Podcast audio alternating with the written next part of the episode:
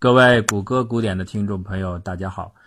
本期又到了轻松的番外时间。这期我继续用比较随意的方式跟大家聊一聊和 Big K 有关的一些周边话题。前几期节目其实我们一直在铺垫一个核心内容，就是国际千克元气这种以实物定义千克的方式。随着现代科学的发展，慢慢就显得落后了，慢慢的精确程度以及它的不变性、稳定性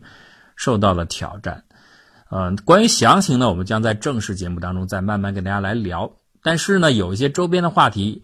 呃，牵扯的很多，但我们不能都放在正式节目里，所以呢。有一些话题呢，我们就放在番外里跟大家来说一说。比如说，有一个重要的常数——普朗克常数，后面提到新千克的定义的时候要讲到。那我们今天就跟大家聊一聊这个普朗克常数究竟是怎么回事儿。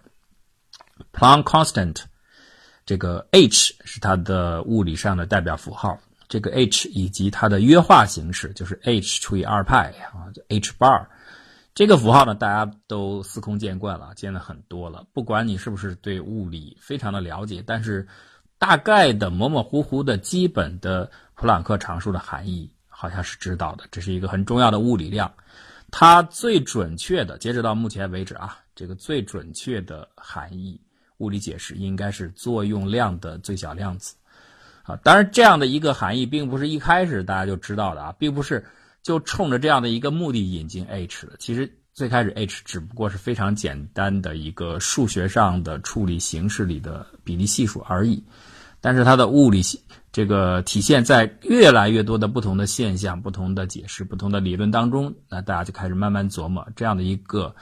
这么重要的物理量，在很多的地方都出现的物理量，它究竟在。本质上应该是一个什么样的解释啊？后来慢慢到费米的时候，发现啊，最准确的应该是作用量的，呃，最小的量子。好，那这个详情我们呃不去展开来说了，这个不是我们今天的重点。我们重点是要讲，就是大家看到量子力学当中的许多奇奇怪怪的现象、奇奇怪怪的、很难以理解的反直觉的一些结论的时候，有没有想过这样一个问题，就是？我们到底为什么需要引入量子化的东西，以及这个所谓的量子力学它的本质是什么？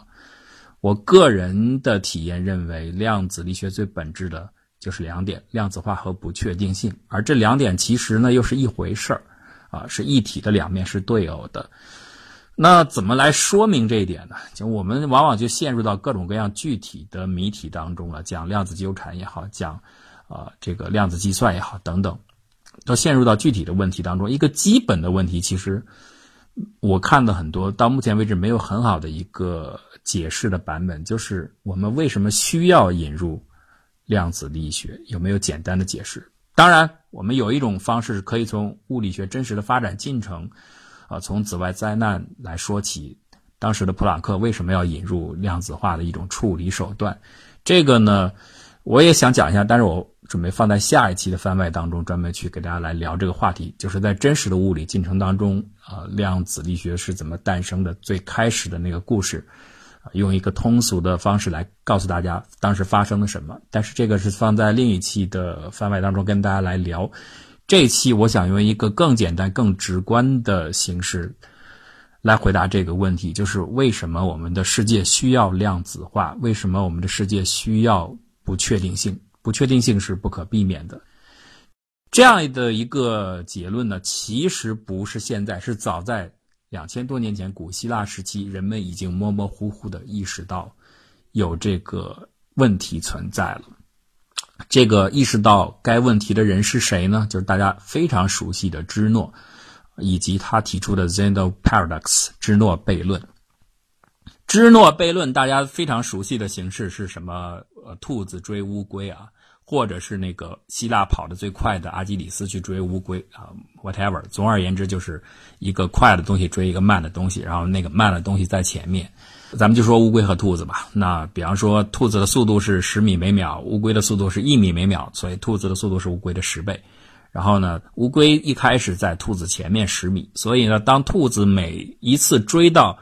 前一次乌龟所在的那个位置的时候，乌龟又往前爬了十分之一，所以兔子就再往前追十分之一的时候，那么乌龟又会再往前爬出一小段，是它上一段距离的十分之一。因此，这样不停的下去的话，芝诺就说：“那你看，这个过程是无限的，所以兔子就永远追不上乌龟。”当然，芝诺说的不是兔子，芝诺说的是阿基里斯，啊，古希腊跑得最快的人，但是不影响这个问题的表述。其实呢，关于芝诺悖论，它是有四个悖论的，不仅仅是这一个，还包括什么二分法悖论，以及飞翔的弓箭的悖论，以及方阵队列行进的悖论。那在这里边，我认为比较重要的，除了这个兔子追乌龟的悖论以外，还有一个就是飞翔的弓箭悖论啊。另外，其他的两个其实比较好解释，而且这四个本质上说的都是一回事就是关于极限的处理问题。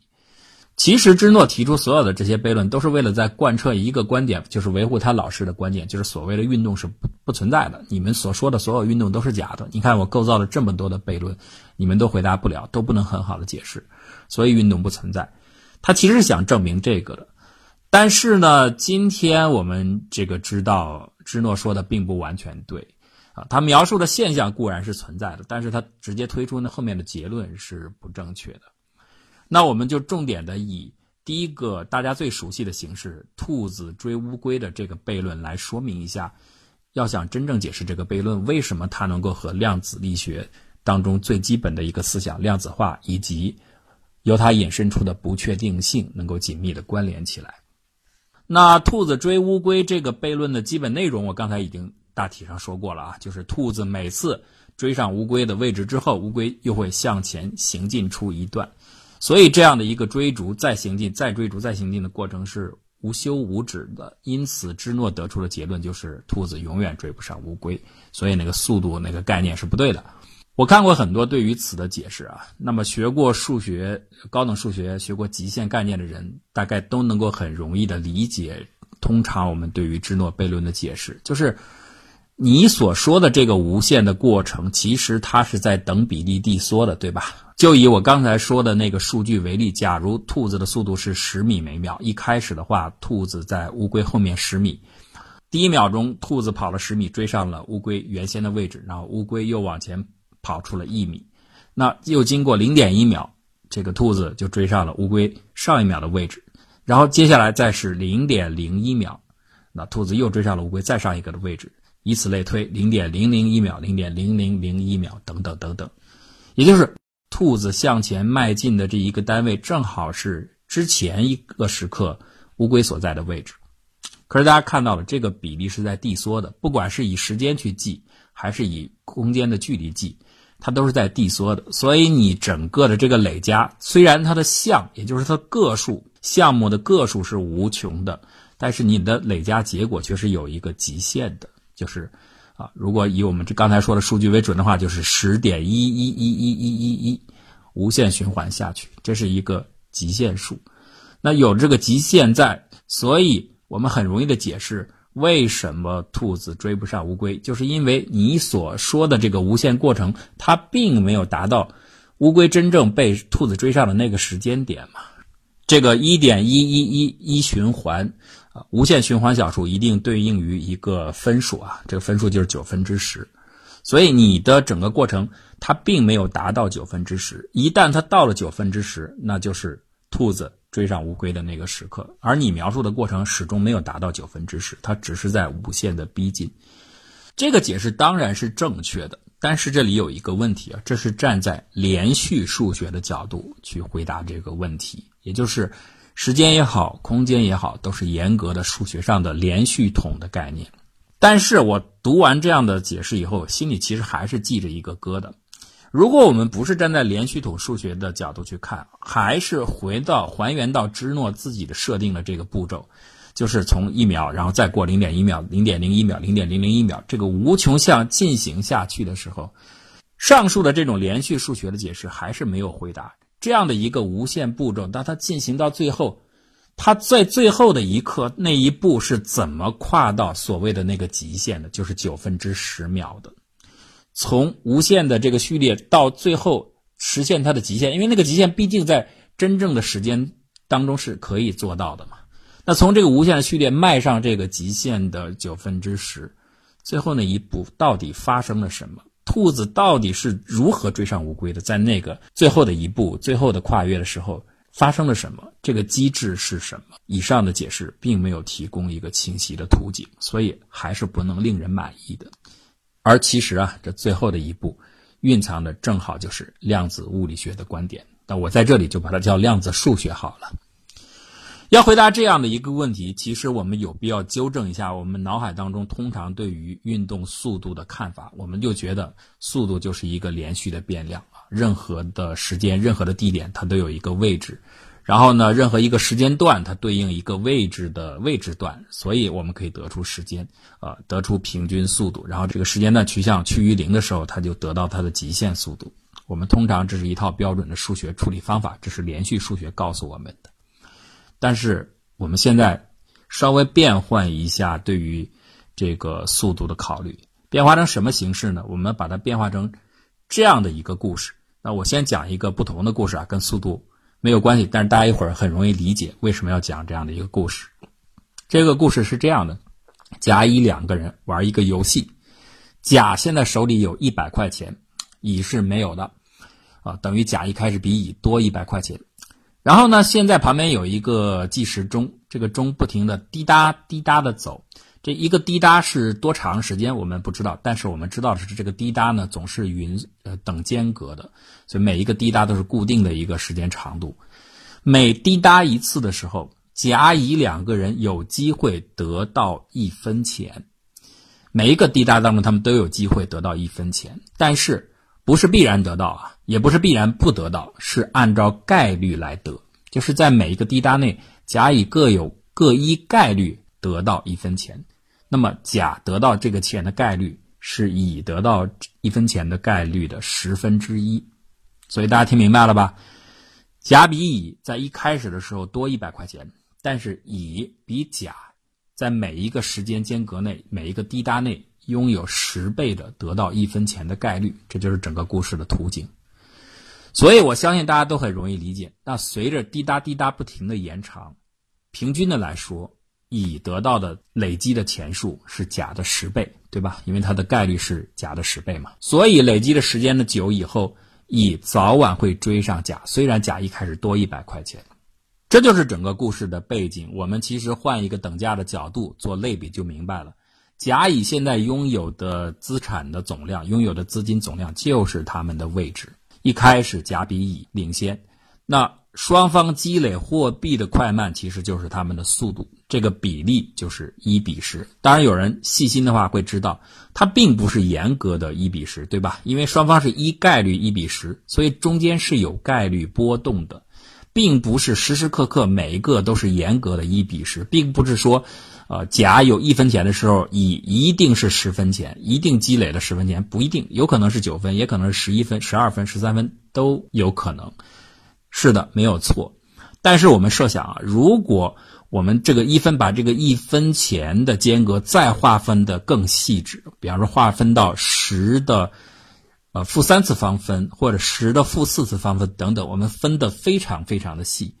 如果在这种情况下分的分足够细的话，那你设想一下，滴答的时间足够长之后，你去看，你去监控甲乙两个人拥有的资金量，他们的比值虽然不是严格的十比一，但是他们的比值一定是十点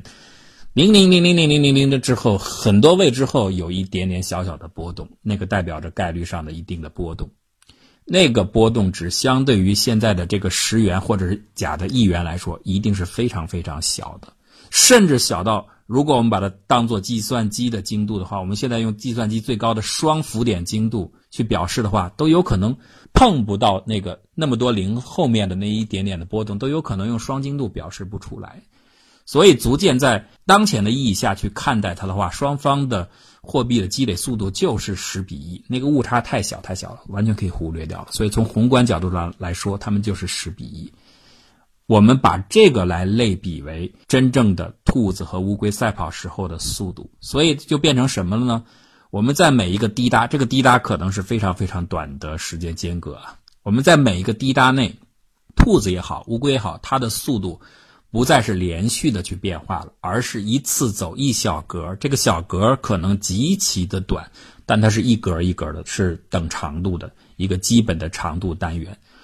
所以呢，在每一个滴答内，兔子有可能往前迈一格，也有可能不往前迈。乌龟呢，有可能往前迈一格，也有可能不往前迈，都是这样的。但是双方是否前进一格的概率是不同的。兔子向前迈进一格，在同一个时间的滴答内啊，兔子向前迈进一格的概率是乌龟向前迈进概率的十倍。因此，乌龟迈一格，兔子大概就迈了十格，当然也可能十一格或者九格等等，因因有概率上的波动啊。但是同样，根据刚才说的道理是一样的。如果这个格子非常非常的短，这个滴答非常非常的短，我们站在一个宏观的距离和宏观的时间角度去看。你什么时候看兔子的真实的那个速度值，好像就是乌龟的速度值的十倍，那个误差是极其极其小，完全都可以忽略掉。我们如果用这样的一个途径再去描述速度的话，芝诺悖论就可以完美的解释了。悖论的场景在一开始的时候，不管是时间尺度还是空间尺度，都是大尺度，是宏观世界尺度。所以在这种情况下，对于它的描述可以和传统的理解完全一样。兔子的速度就是乌龟的十倍，兔子每一次追上乌龟此前的位置，乌龟又向前爬出十分之一，每一次保持这样的一个幅度的领先。但是经过若干次的反复之后，这个领先每一次都以十分之一的比例在缩减，缩减来缩减去，总有到某一个时刻。乌龟领先的距离会慢慢的小到接近极限，也就是我们所说的那一格。这个时候就进入到了微观的尺度。那我们看看下面又该发生什么呢？此时此刻，乌龟领先兔子只有一格了。再往下的基本的滴答的时间单元内，一个单元或者是若干个单元内，就看谁先向前迈出一格。由于兔子向前行进一格的概率是超过乌龟向前行进一格概率的十倍，所以极有可能在下面的一个或者若干个时间单元内。兔子就先迈出了这一格，一旦迈出，它就追上了乌龟。如果再向后的一个或若干个时间单元内，兔子又向前迈进了一格，而乌龟还是停在原地，没有向前行进，它的概率没有让它再向前爬进一格的话，那这个时候兔子就超过了乌龟。所以啊，在这样的一个以不同的概率去填格子如此的速度模型的解释之下，我们就很容易理解，当时间和空间来到极限。当兔子的位置距离乌龟只差一格的时候，到底是什么样的一个机制让兔子最终追上乌龟，并且超过乌龟的？就是凭借概率，而且在这样的框架下，有可能得到许多稀奇古怪的推论。比如说，乌龟在被兔子超越之后，是有可能二次反超兔子的。你看奇怪吧？为什么呢？放在量子的这样的一个时间尺度和空间尺度下，它就是有可能发生的。假如说现在兔子已经反超过了乌龟。领先乌龟一格，但是在接下来的一个滴答或者若干个滴答的时间段内，非常幸运的乌龟连进了两格，而兔子以极小极小的概率在这段时间内一格都没有走，那乌龟就反超了兔子。所以呢，这件事情是有机会发生的，虽然这个机会极低极低。当然，如果是在宏观世界的时间尺度范围去看，不管多么小的时间单元，它相对于那个小小的滴答来说，还是非常非常的长，非常非常的多的。所以这种情况下，二次反超的概率就极低极低，是不太可能发生的。所以这种情况不可能在宏观世界当中出现。现在我们再回头看整个的关于芝诺悖论的解释，就可以理解，正是由于量子化的引入，才可以避免此前用一套连续性数学去尝试回答芝诺悖论的时候，总感觉在临界的那关键的一步，如何超越、如何逼近那个机制说不清的问题，在这里得到了比较完美的解答。这就是量子化的作用，也是真实世界的物理基础。而大家在这里就可以非常容易的明白，由于你的时间单元是有一个最小的片段，由于你的空间是有最小的一格，那么这个时候在那一格当中，你再去谈一个具体的位置，或者在那一个滴答的时间单元中，你再去谈某一个时刻是没有意义的。它在这两个基本的单元内就不再能够分辨了。它的不确定度就是由这个最小的时间单元这个滴答再去乘上那个最小的空间单元那个格子，所以呢，如果是在这套量子数学的描述框架下，一个最小的不确定性就是这么来定义和产生的，在物理量纲上就是应该用米乘以秒标准单位来表示。可是啊，我们去看真实的量子力学当中，普朗克常数这个不确定度，它的量纲可不是米秒，而是焦耳秒。这说明什么呀？秒这个没问题，时间上是分片段的，是量子化的。焦耳的出现，意味着在量子物理世界当中，真正最基础的分量子化、分段的、分最小单元的，应该是能量。这也和实际的物理学发展历史是吻合的。那在真正的历史当中，到底普朗克是如何发现这个 h 的？他为什么要引入 h？那我们下一次再跟大家来聊。芝诺悖论是两千多年前就提出来的一个问题了，所以我就说，我们不要小看知觉。许多的时候，物理学的推进都是直觉来推动的。有很多时候，我们认为错误的东西，经过很多年之后，它有可能再次带给我们不一样的感受。